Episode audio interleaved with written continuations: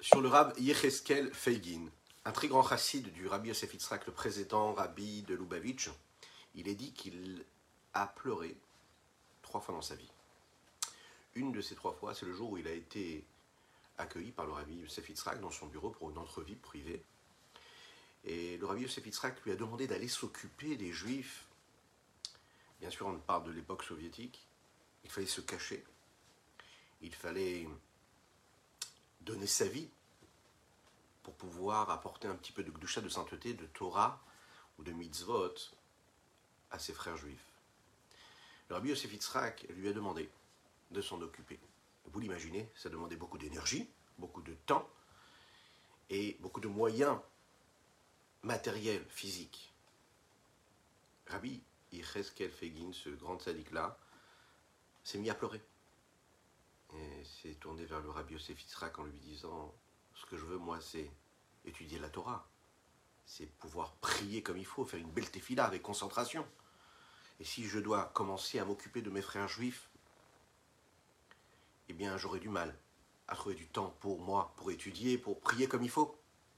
Il s'est mis à pleurer. Et le Rabbi Yosef Yitzhak a pleuré, long, a pleuré longuement lui aussi. Les deux se sont mis à pleurer. Et ensuite, le Rabbi Yosef Yitzhak s'est vers lui a dit. Mais qu'est-ce qui va se passer avec cette ville-là qui n'a pas de mikvé Qu'est-ce qui va se passer avec ce petit village qui n'a pas de classe pour étudier la Torah? Qu'est-ce qui va se passer avec ce, cette partie de la communauté qui a besoin d'une personne qui les initie à l'étude de la Torah, à la tefila, que tu aimes tant prier? Et là, il a compris une chose. C'est que bien sûr, les pleurs et les larmes qu'il exprimait à ce moment-là étaient tournées vers la shrina, vers cette présence de Dieu qu'il avait envie de ressentir dans sa vie à lui. Bien sûr qu'il pleurait pour une bonne raison. Mais l'action concrète, technique, réelle, la mitzvah qu'il faut accomplir tout de suite, il faut la faire. Alors les larmes sont compréhensibles. Mais on a besoin de toi maintenant. Même si c'est très important, on a besoin de toi maintenant. Même si c'est pour des questions techniques, bureaucratiques parfois. C'est là où on a besoin de toi. Nous étudions ensemble, dans la fin de ce 34e chapitre, pardon, la différence qu'il y a entre la forme d'amertume qu'on peut ressentir et la véritable joie. Qu'est-ce que c'est être véritablement, vraiment joyeux? C'est ce que nous allons développer ensemble juste après. C'est quelques notes de Nigun, ce Tania du jour. Je vous invite donc à le partager, à le commenter, à liker. Oui, très important.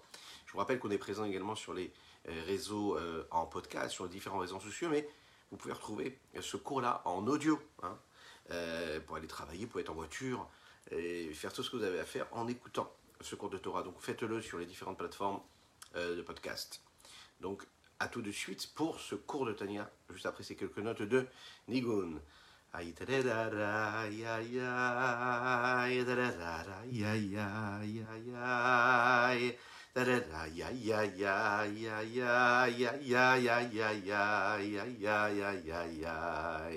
Ay da da da da da ay da da da da ay ay ay ay da da da da ay ay ay ay ma ay ay ay ay ay ay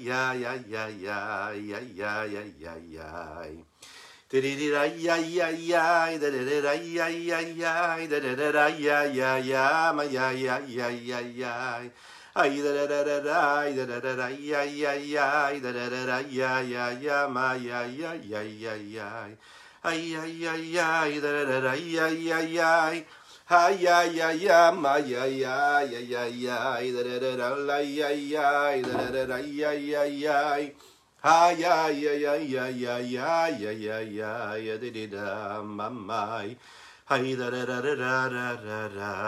ay ay ay ay ay ay ay ay ay ay ay Boker Tov les Koulam Boker Tov Boker Tov Alors qu'est-ce que c'est la vraie joie Il y a une différence entre la vraie joie que nous pouvons avoir des sujets bah, des sujets de la vie de tous les jours que l'on peut rencontrer qui peuvent nous apporter de la joie c'est-à-dire ce qu'on va vivre comme expérience réelle dans notre quotidien, dans notre vie de tous les jours, il y a les véritables raisons pour lesquelles on doit être joyeux, celles que la, Torah nous dicte, nous donne et nous offre.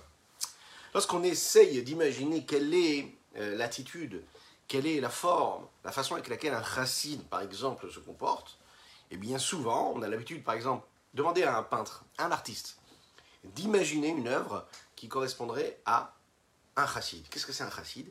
Eh bien, il va le dessiner joyeux, dansant, chantant. Oui, c'est l'habitude que nous avons. Euh, souvent, il a un pied vers le haut et un pied vers le bas. Il est en mouvement. Souvent, ses mains sont en mouvement, vers le haut ou vers le bas. Il est en train de danser. Ses yeux sont rieurs, sont souriants, son visage est souriant. C'est ce que représente cette simcha-là qui est identifiée par ce qu'est un chassid. Le rabbi Marash, rabbi Shmuel de Lubavitch, il a noté quelques descriptions euh, dans une liste qui correspondent à ce qu'est un chassid. Et à côté, il a noté ce qui était euh, le comportement qui ne, qui ne, correspondait pas du tout à un chassid. Parmi ces éléments-là, il a dit voilà, un chassid doit être joyeux. Un chassid qui n'est pas un bon chassid, ouais, lui, il n'est pas joyeux. Un chassid ne doit jamais être dans la tristesse. La tristesse n'existe pas. Les premiers chassidim, eux,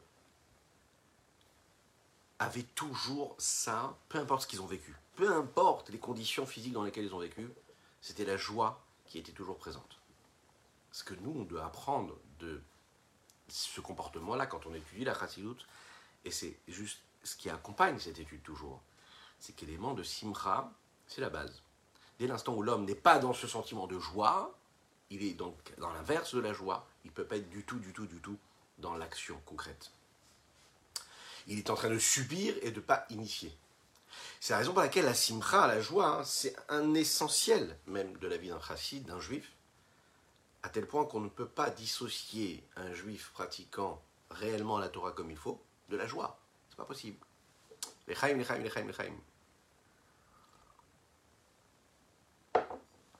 Le saint maître, le fondateur de la chassidoute globale, Baal Shem Tov le disait, et bien sûr, tous ceux qui l'ont suivi, ces grandes lumières-là de la chassidoute ont mis souvent un point essentiel dans la joie.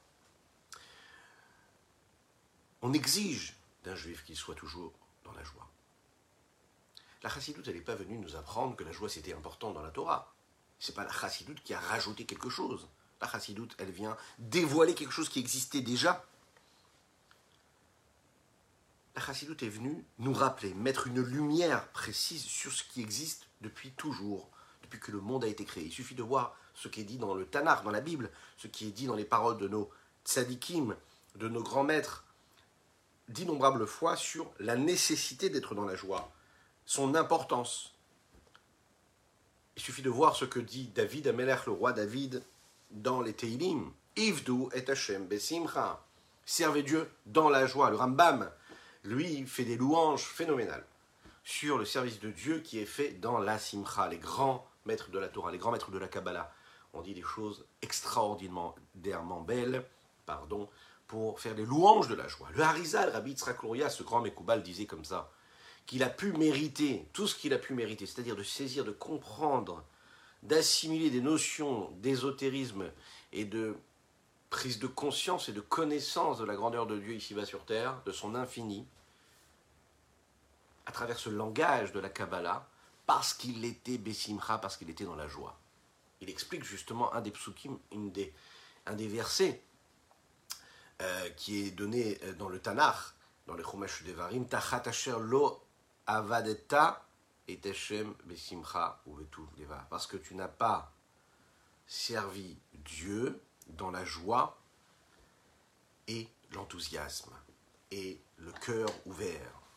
Il faut servir Dieu. C'est la précision ici, c'est l'accent que l'on met ici sur la joie. Tu as servi peut-être Dieu. Tu fais tout ce qu'il faut, c'est-à-dire que tu vas faire la tefila, tu vas étudier la Torah, tu vas accomplir les mitzvot, mais tu mets pas de la joie dedans. Alors ça, à ce moment-là, tu mériteras tout ce qui est négatif, que Dieu nous en préserve, parce qu'il manquait cette joie-là. Donc il faut être dans la joie. Alors, qu'est-ce que ça veut dire la joie? Est-ce que la joie, ça veut dire la légèreté? Est-ce que ça veut dire l'inconscience? Il faut savoir dissocier les deux. Souvent, on pense que la joie, c'est ce qu'on appelle la légèreté. Mais c'est une fausse joie. La véritable joie, c'est quelque chose de très sérieux. Même parce que là, quand la joie vient et qu'on a envie de danser, cette danse-là, elle exprime quelque chose de très sérieux. La chassidoute, elle, elle fait une séparation bien claire entre la légèreté, qui est quelque chose de totalement négatif et qui endommage, la joie. Attention, on parle ici d'une mauvaise légèreté. La légèreté qui nous permet de switcher, de passer à quelque chose à l'autre, d'être léger, d'être d'être zélé, d'être prompt à faire telle ou telle chose, ça c'est très positif. Mais vous savez, la légèreté, la légèreté de l'esprit, la légèreté qui nous donne envie de rire et de rigoler, de se moquer, etc., ça c'est pas une bonne joie du tout. La véritable simcha, elle provient de quoi? De la force et de la puissance de foi que nous avons en Dieu. Une personne qui a une véritable foi en Dieu, en l'unicité de Dieu, celle qu'il est capable de voir, de constater dans la créature, dans tous les êtres qui ont été créés par Dieu. Ça, ça lui amène une véritable simcha. Lorsqu'un juif croit véritablement que Dieu est partout, qu'il remplit la réalité, qu'il est partout, qu'il n'y a pas un seul endroit sur terre qui ne soit pas constitué de cette, de cette présence-là de Dieu, de cet infini du Saint béni soit-il, qui prend une forme ou qui prend une autre forme, mais qu'il est partout, tout le temps, dans tout, pour tout. Alors à ce moment-là, hein, très rapidement, quand il sait que Dieu l'a choisi comme étant son peuple qui est là, qui représente cette sainteté-là ici-bas sur terre, alors il se met à danser.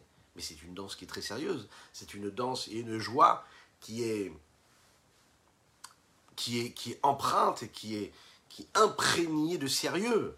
Pourquoi? Parce que c'est la prise de conscience que Dieu est, Dieu est partout. Donc je suis très joyeux, mais en même temps je suis très sérieux. Les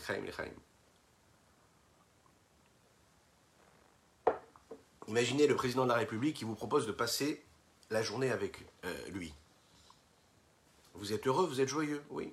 chacun avec ses préférences. Il y en a un, ça va être Bill Gates, il y en a un, ça va être quelqu'un d'autre. Je suis très heureux. La personne que je vénère le plus au monde, et il me propose de passer du temps avec lui, de passer toute la journée. J'ai pas besoin de faire autre chose, hein. juste d'être avec lui déjà, c'est quelque chose d'énorme.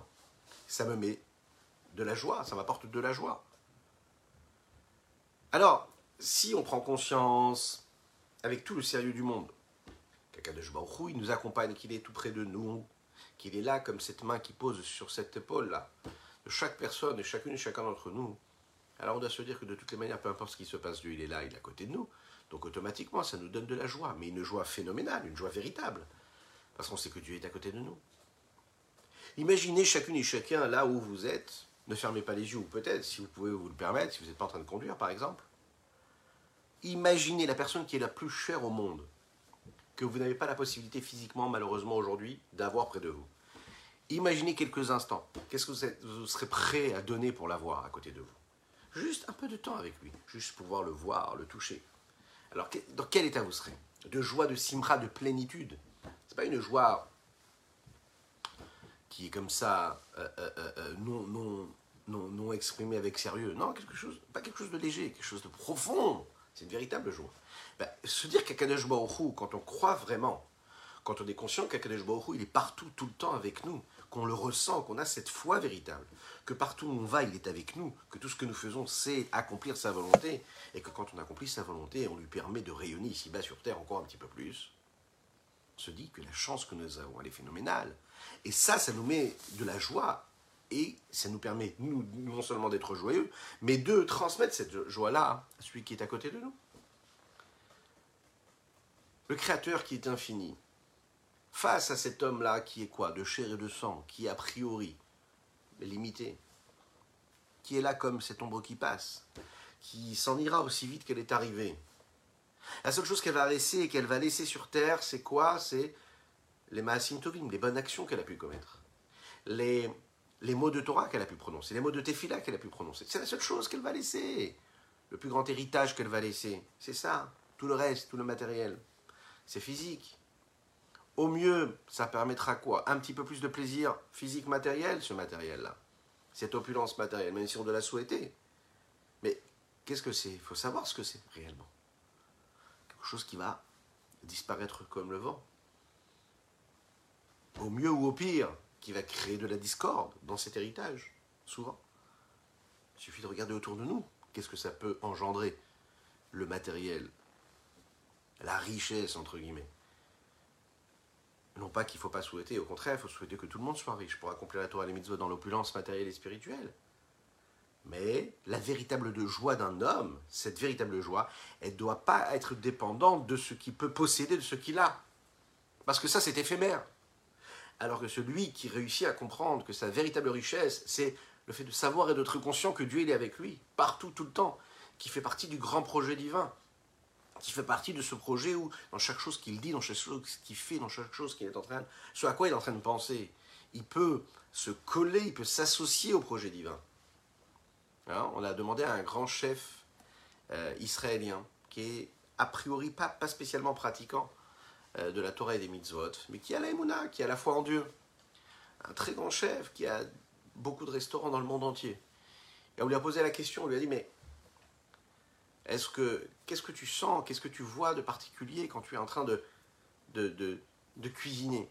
Et il a ouvert un restaurant qui est caché, un ou deux restaurants cachés en Eretz Israël.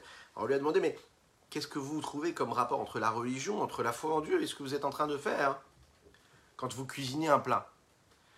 Et là, ce qu'il a répondu est très intéressant. C'est la foi véritable d'un juif.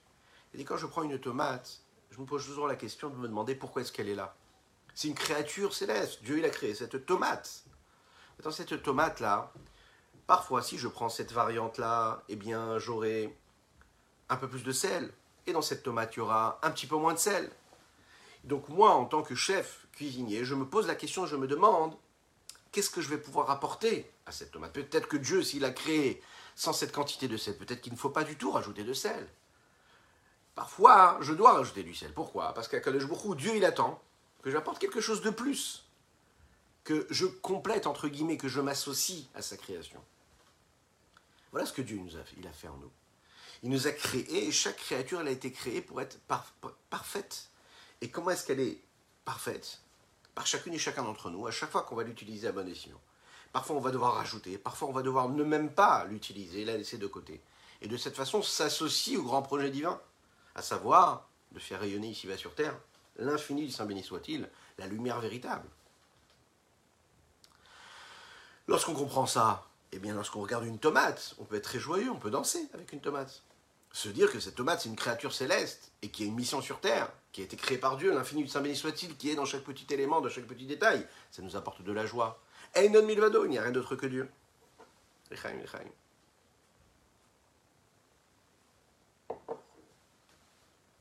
Il y a aussi le fait de savoir, de prendre conscience que tout ce que Akadosh Baruch fait, c'est pour le bien, on le sait. Tout ce que Dieu fait est parfait en son temps. Donc, je dois obligatoirement être joyeux. Le seul problème, c'est la paresse de l'esprit, de l'âme, du corps, la paresse de l'émotion, celle qui s'installe et qui installe une forme de tristesse et de mélancolie qui fait que l'homme n'arrive pas à voir l'objectif, n'arrive pas à percevoir la mission qu'il y a dans tel ou tel moment de difficulté. Et donc il va tomber dans la tristesse, dans le désarroi. Mais la vérité vraie, elle est là. C'est que tout ce que Dieu fait, c'est bien, c'est parfait.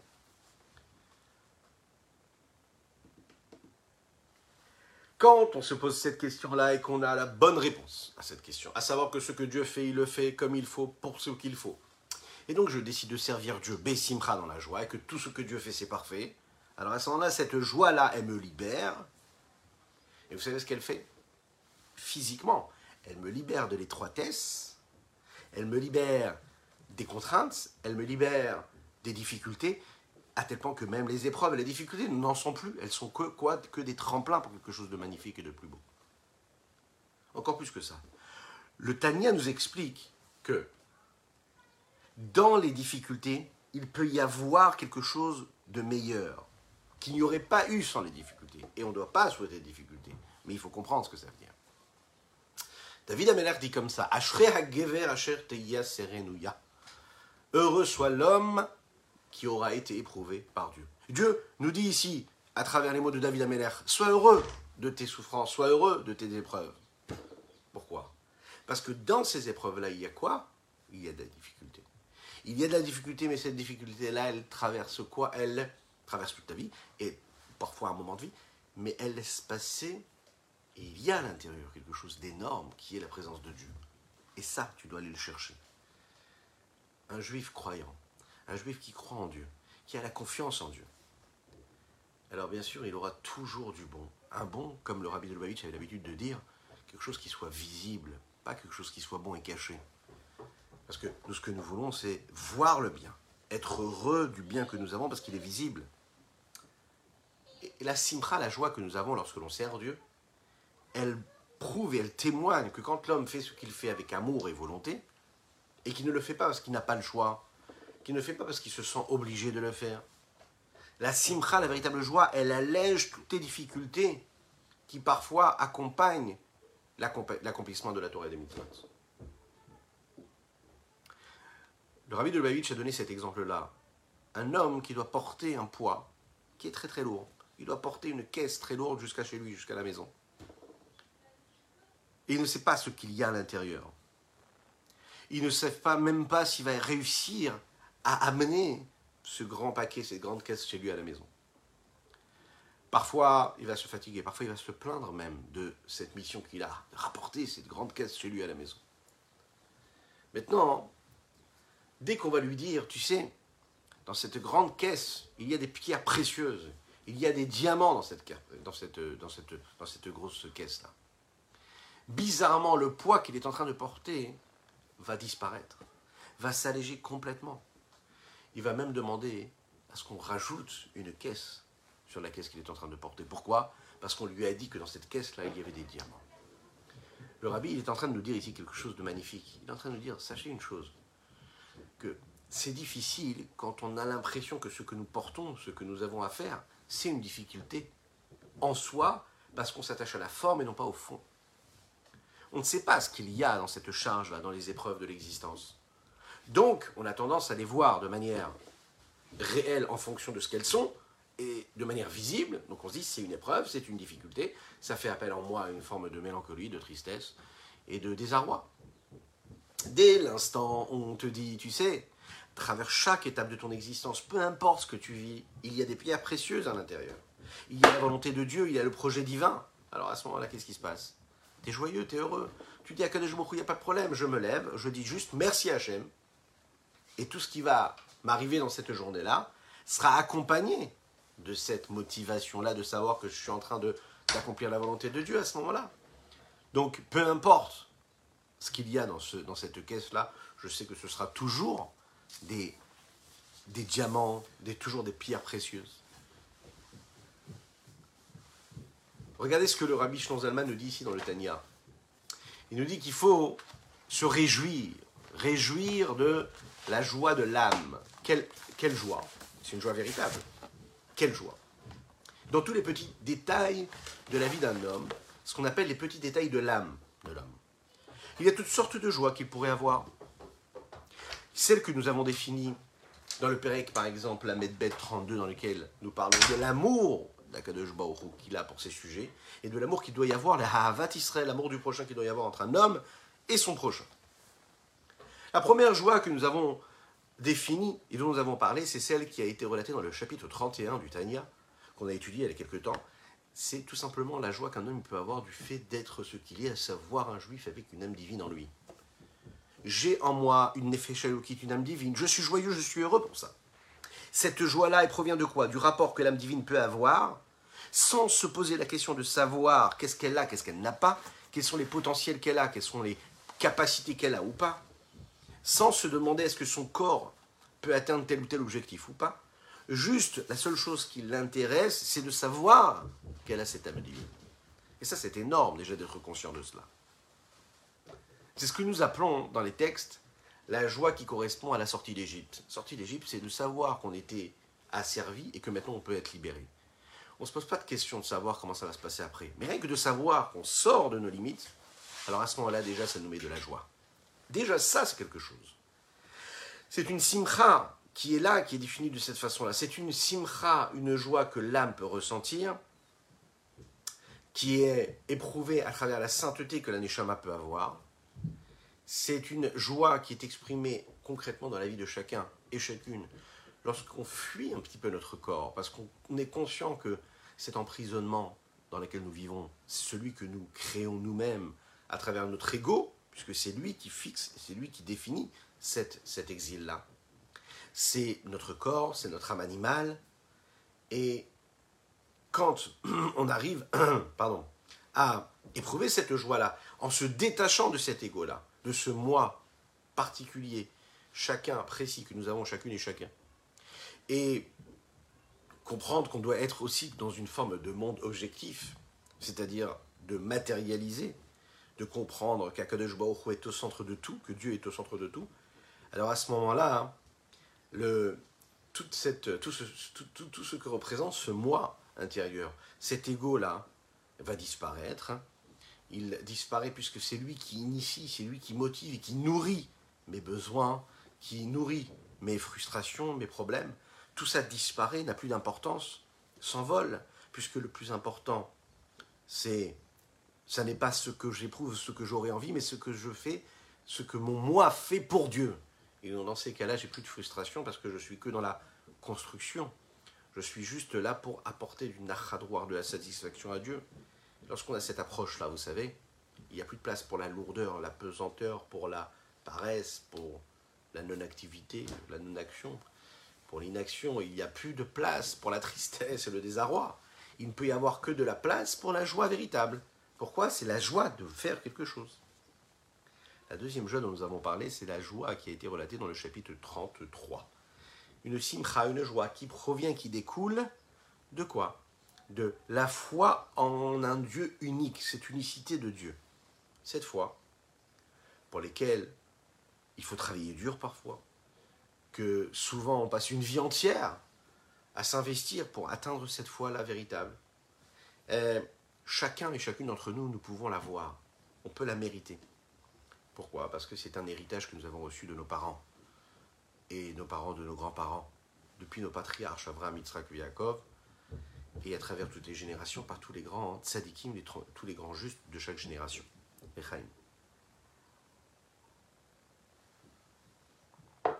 Le fait de ressentir cette foi-là en Dieu, que rien n'est autre que Dieu, rien n'existe autre que Dieu, c'est ce que nous appelons le rapprochement de Dieu. Le fait de se sentir proche. Cette sensation-là de savoir que Dieu, il est en nous, au plus près de nous. Ce rapprochement-là, cette foi-là, elle remplit l'homme de joie, de reconnaissance, de remerciement. Comme on dit tous les jours dans la tefila, matov On est heureux de ce que Dieu nous a donné, de ce qu'il nous a octroyé. Et on est très heureux de quoi De cet héritage qu'il nous a donné. Dans l'unicité de Dieu, dans cette unicité, qu'est-ce qu'il y a dans cette unicité de Dieu? Il y a cette, cette, le fait d'assumer, d'accepter de, cela, d'assimiler cette idée-là, que Dieu il est tout près de nous dans chaque chose que nous faisons ou de, que nous disons ou que nous pouvons atteindre, dans chaque, dans chaque élément de notre existence, dans chaque pan de notre vie que ce soit un pan familial, social, euh, physique, matériel, psychologique, spirituel, bien sûr, cette joie-là Baruch elle doit être motivée et elle est souvent nourrie par cette prise de conscience. Il faut être reconnaissant de cela. L'existence de ce monde-là dans lequel nous vivons est là souvent pourquoi? Souvent pour cacher, pour voiler. Le l'âme, le monde, il apporte cette obscurité-là.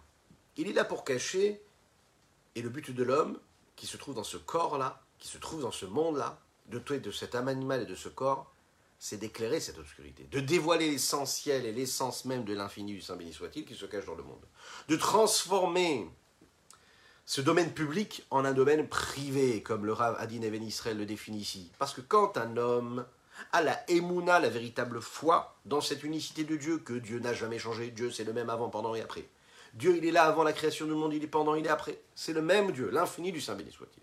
Quand un homme prend conscience de cela, et il reconnaît ça, et il comprend qu'en réalité toute sa vie, elle doit être gérée et régie par ce principe-là, l'homme accomplit la volonté de Dieu. Dieu, qu'est-ce qu'il attend de toi? C'est que tu saisisses cela, que tu vives selon ses critères. Quand tu vis de cette façon-là, eh bien, tu es en train de t'associer et de parfaire la, la création. Tu accomplis et tu permets à Dieu de finaliser ce qu'il a fait quand il a créé le monde. Tu prends part à ça. Cette joie phénoménale, elle est phénoménale. Pourquoi? Parce que à travers la création, à travers chaque créature, tu vois la parole de Dieu, tu vois l'infini qu'il y a dans chaque créature, Et quand tu es au contact de la créature, à ce moment-là, tu as réussi à te à t'associer à Dieu. Donc il n'y a pas un objectif qui serait plus grand que celui-ci. De s'associer au plus près de Dieu et de vivre à son rythme. Vivre à son rythme, ça veut dire toujours être dans cette pleine conscience-là. Que tout ce que nous faisons, nous le faisons avec Dieu, pour Dieu, en Dieu. Vous imaginez ce que ça veut dire? Ça veut dire on est toujours accompagné, on est toujours dans cette chaleur-là divine. Et ça, ça nous apporte une simra, une joie phénoménale. De savoir qu'on a la possibilité d'être dans le palais, d'être conscient qu'on est dans le palais du roi, d'être conscient qu'on est tout près du trône du roi, et que Dieu nous donne même la possibilité de l'aider à parfois nettoyer le, trône du roi, de parfois l'aider à recevoir le reste du monde dans ce royaume, à, à apporter ce qu'il faut pour préparer le plus beau des festins, à faire partie de l'équipe. On a tous besoin d'avoir quelque chose à faire. On a tous besoin que quelqu'un nous attende, que quelqu'un attend quelque chose de nous. La plus grande des satisfactions, c'est un être, un homme, qui sait qu'il apporte quelque chose à l'autre. Qu'on le veuille ou non, même si l'homme est très égoïste, mais la plus belle des joies qu'un homme peut ressentir, c'est quand il sait qu'il a apporté quelque chose à l'autre. Quand il s'est senti utile. Quand il s'est senti apporter quelque chose à l'autre. La véritable joie, c'est ça. Quand on est conscient que Dieu, il nous donne ce mérite-là, ce miracle-là, de faire partie de son projet, ça c'est la plus belle des joies. Parce qu'on se dit, voilà comment Dieu, moi qui suis a priori insignifiant, une créature parmi, tant d'autres, parmi le minéral, le végétal, les animaux, les hommes, toutes les créatures que Dieu a créées depuis la création du monde, Dieu il me dit, non, toi, toi, toi, toi, où tu es, où tu te trouves là maintenant, j'ai besoin de toi, et je te donne le mérite de faire avec moi. Ça, c'est la joie phénoménale qu'un homme peut ressentir. Et puis il y a la troisième joie, celle qui a été définie ici dans le chapitre 34 et qu'on est sommes en train de conclure aujourd'hui, c'est avoir le mérite d'inviter Dieu dans notre vie. Inviter Dieu dans notre vie, c'est que quand on étudie par exemple la halacha, euh, la loi juive qui nous permet, qui nous donne les directives pour avoir une vie méticuleuse, bien respectée comme il faut. Pas parce que c'est une contrainte, pas dans la difficulté, mais au contraire, pour être au plus près de sa volonté, pour être sûr de faire tout ce qu'il nous demande comme il faut, à l'endroit où il faut, au moment où il faut. Le fait de se sentir cadré, entouré, le fait d'avoir des repères, des ancrages. Vous savez, c'est comme cette personne qui part en voyage et qui est perdue. Elle est perdue le long du voyage, elle est perdue lorsqu'elle prend le bateau. Dans le bateau, elle ne connaît pas grand monde. Une fois qu'elle atteint des étapes du voyage, elle est encore perdue, elle est encore, elle n'a pas de repères et elle arrive dans un lieu qu'elle ne connaît pas, ou parfois elle connaît, mais elle n'est pas avec les personnes qu'elle avait l'habitude d'avoir avec elle. Elle est perdue. Et à côté de cela, elle va trouver dans chaque étape, vous savez, une personne qu'elle va connaître, qu'elle va reconnaître, un point d'ancrage, un point de repère comme ça. Eh bien, ça va alléger ce voyage. Alléger parce qu'elle elle a trouvé des repères. Un homme a besoin de repères. Et quels sont les repères d'un juif? C'est la halakha. La halakha, on peut voir ça comme des contraintes. Mais il n'y a pas pire qu'un homme qui n'a pas de règles. Il n'y a pas pire qu'une nation qui n'a pas de règles une nation qui peut se tenir, un peuple qui peut se tenir, c'est un peuple qui a un roi, un peuple qui a une police, qui a des juges. Pourquoi? Pas parce que on veut avoir une, une, société policée, non, on veut une société qui soit maintenue, qui ait des règles. Parce que lorsqu'il y a des règles, il y a des repères. Et lorsqu'il y a des repères, il y a des objectifs. Et lorsqu'il y a des repères, il y a des objectifs, et bien l'homme, il s'en sort à sa place. Il trouve sa place, il fait ce qu'il a à faire. Ça, c'est la halakha. Et quand on vit sa vie selon les règles de la halakha, ce moment-là, on invite Dieu à venir à nous, en nous, dans chaque élément de notre existence. Quand j'étudie la Torah, quand je fais une mitzvah. Alors à ce moment-là, même si je suis juste a priori en train de faire un acte physique, a priori, à ce moment-là précis, je suis en train de m'attacher à la shrina, je me suis en train de m'attacher à la présence de Dieu ici-bas sur terre. Dans tous les petits détails de joie que l'âme peut ressentir, qui ont été relatés ici qui permettent à l'homme de sortir de cette forme de, on peut le dire, de tristesse ou de déprime, ou bien de ce cœur brisé, et qui peuvent souvent, et qui souvent sont la cause de la chute de l'homme, eh bien,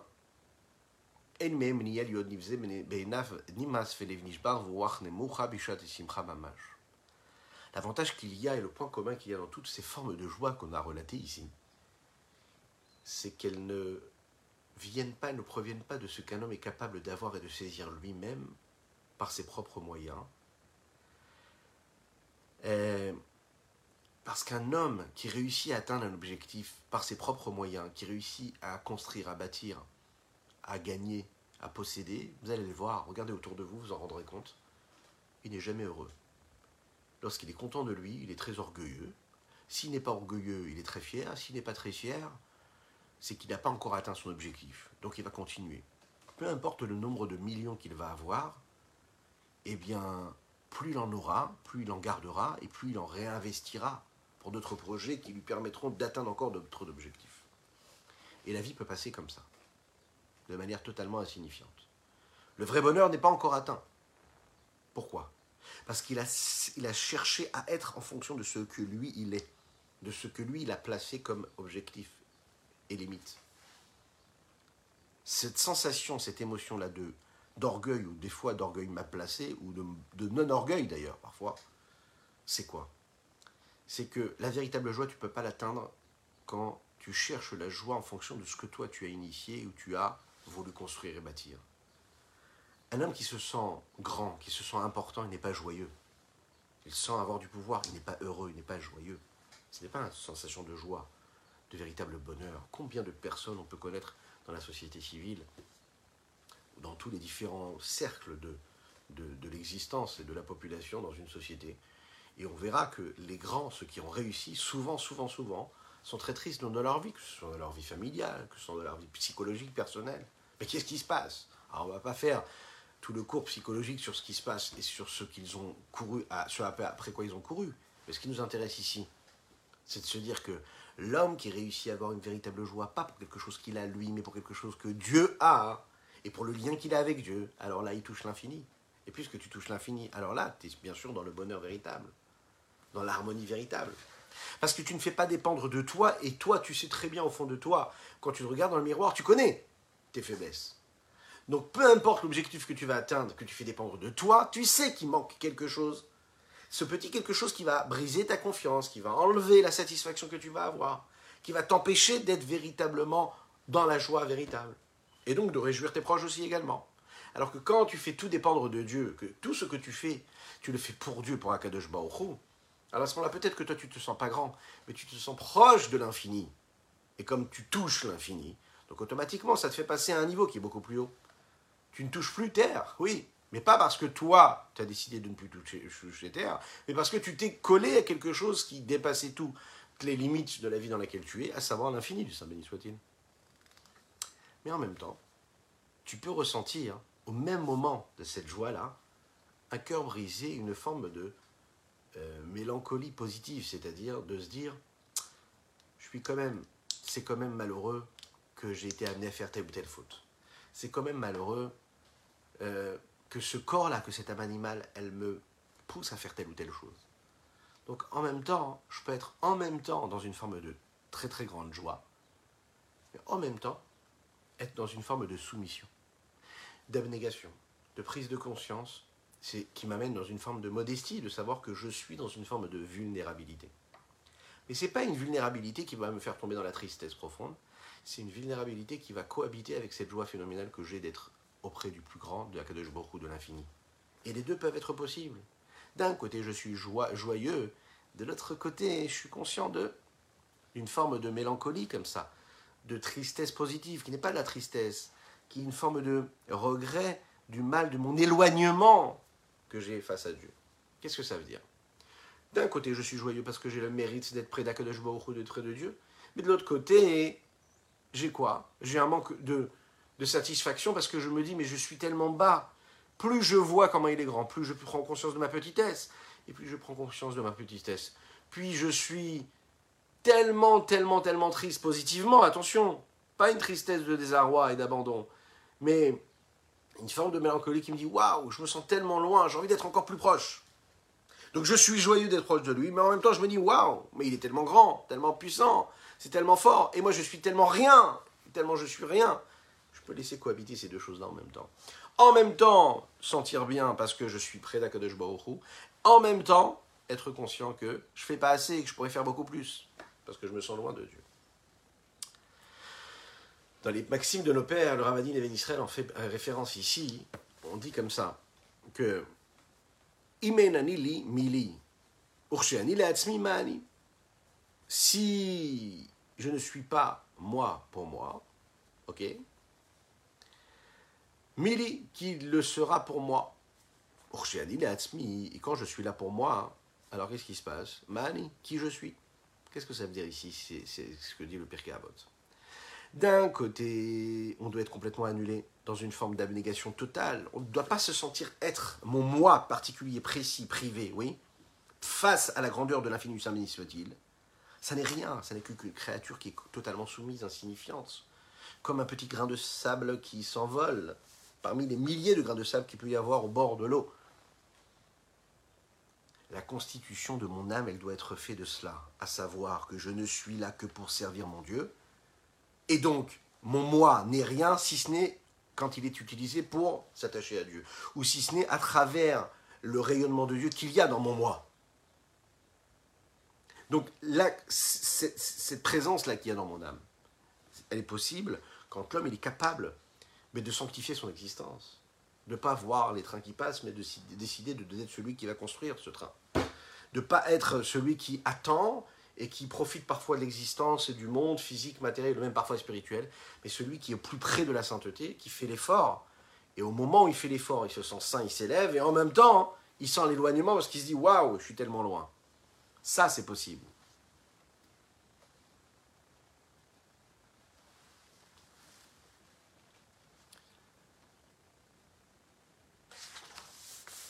Mais pardon qui est Lorsqu'un homme fait ce bilan sur son moi précis particulier, c'est-à-dire égocentrique et, et, égoïste, physique, matériel, grossier qu'il a en lui, alors il se sent vraiment repoussant par rapport à Dieu. Il se dit mais qu'est-ce que je suis? Qu'est-ce que Dieu il est? Vers quoi mon corps m'attire et me fait tomber face à ce que Dieu il est? Il se sent tellement repoussant par rapport à ça. Donc, a priori, quand il pense à ça, il aurait du mal à trouver une forme de consolation dans toutes les joies dont nous avons parlé juste avant.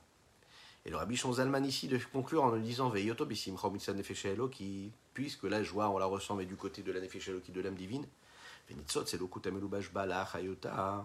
et l'étincelle divine qui est habillée, qui s'y trouve, Canis Cardiel, comme on en a parlé dans le chapitre 31. L'âme divine, elle, de son côté, elle peut monter très très haut, elle peut remplir et accomplir la volonté de Dieu, de l'infini, du Saint béni soit-il.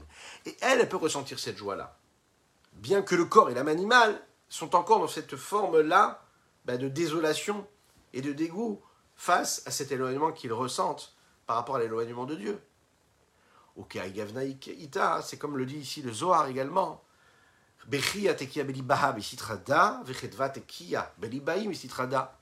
D'un côté du cœur, il y a des larmes qui coulent. De l'autre côté du cœur, il y a de la joie et de l'allégresse qui s'expriment. Ça veut dire que les larmes et la joie peuvent être en même temps et peuvent être dans le même cœur. Comme cette histoire que nous avons racontée, que ce chassid là, il pleurait de ne pas pouvoir prier comme il faut et étudier comme il faut parce qu'on lui demandait d'aller s'occuper d'autres juifs. Donc d'un côté, il est très heureux d'aller pouvoir aider un autre juif techniquement, de lui donner à manger, de lui donner à boire, de lui permettre de pratiquer la Torah. D'un autre côté, il pleure parce qu'il ne peut pas faire tout ce qu'il aimerait faire pour se rapprocher encore un petit peu plus, qu'il se sent éloigné, cette fila ne sera pas la même, il n'aura pas autant de temps nécessaire. Nous arrivons donc dans ce chapitre-là à une forme de conclusion, en nous expliquant qu'il y a différentes façons d'être triste, différentes façons d'être joyeux.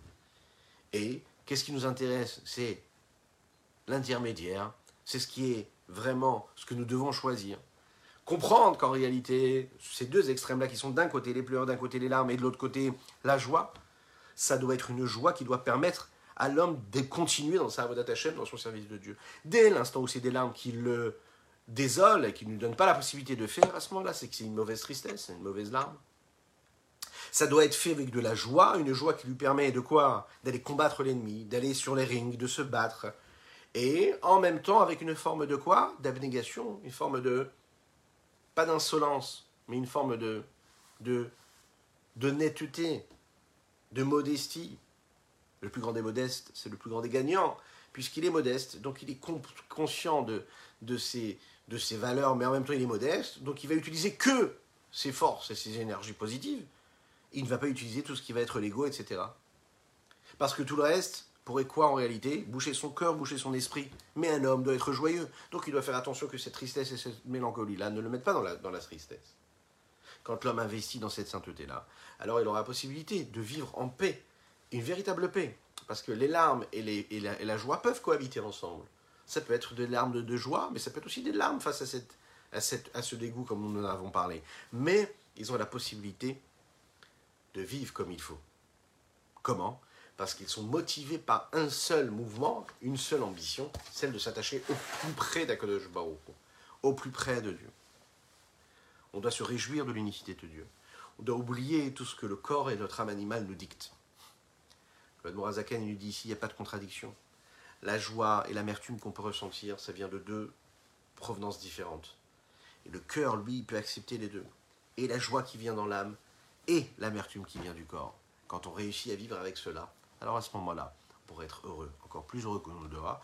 Il faut savoir que là, on a une mission, pour conclure, en ce mois de Hadarbet, et dans ces jours qui précèdent le mois de la fête de Purim, qui pourront être euh, l'expression même de Vena Aforhu, la transformation, c'est-à-dire que ce qui était négatif va devenir totalement positif, que le miracle véritable puisse être réel, et qu'on puisse véritablement annoncer ici dans nos prochains cours, la guérison totale et complète de Avraham Nissim Ben Sultana, que je le guérisse véritablement, miraculeusement. Voilà, c'est possible, Dieu est capable de tout cela, il nous l'a prouvé. Je vous invite à dire Amen Amen à cette chez les mains, Avraham Nissim Ben Sultana. Je vous invite à partager, à liker et commenter. Que Dieu vous bénisse. Shavuot Tov, Tov.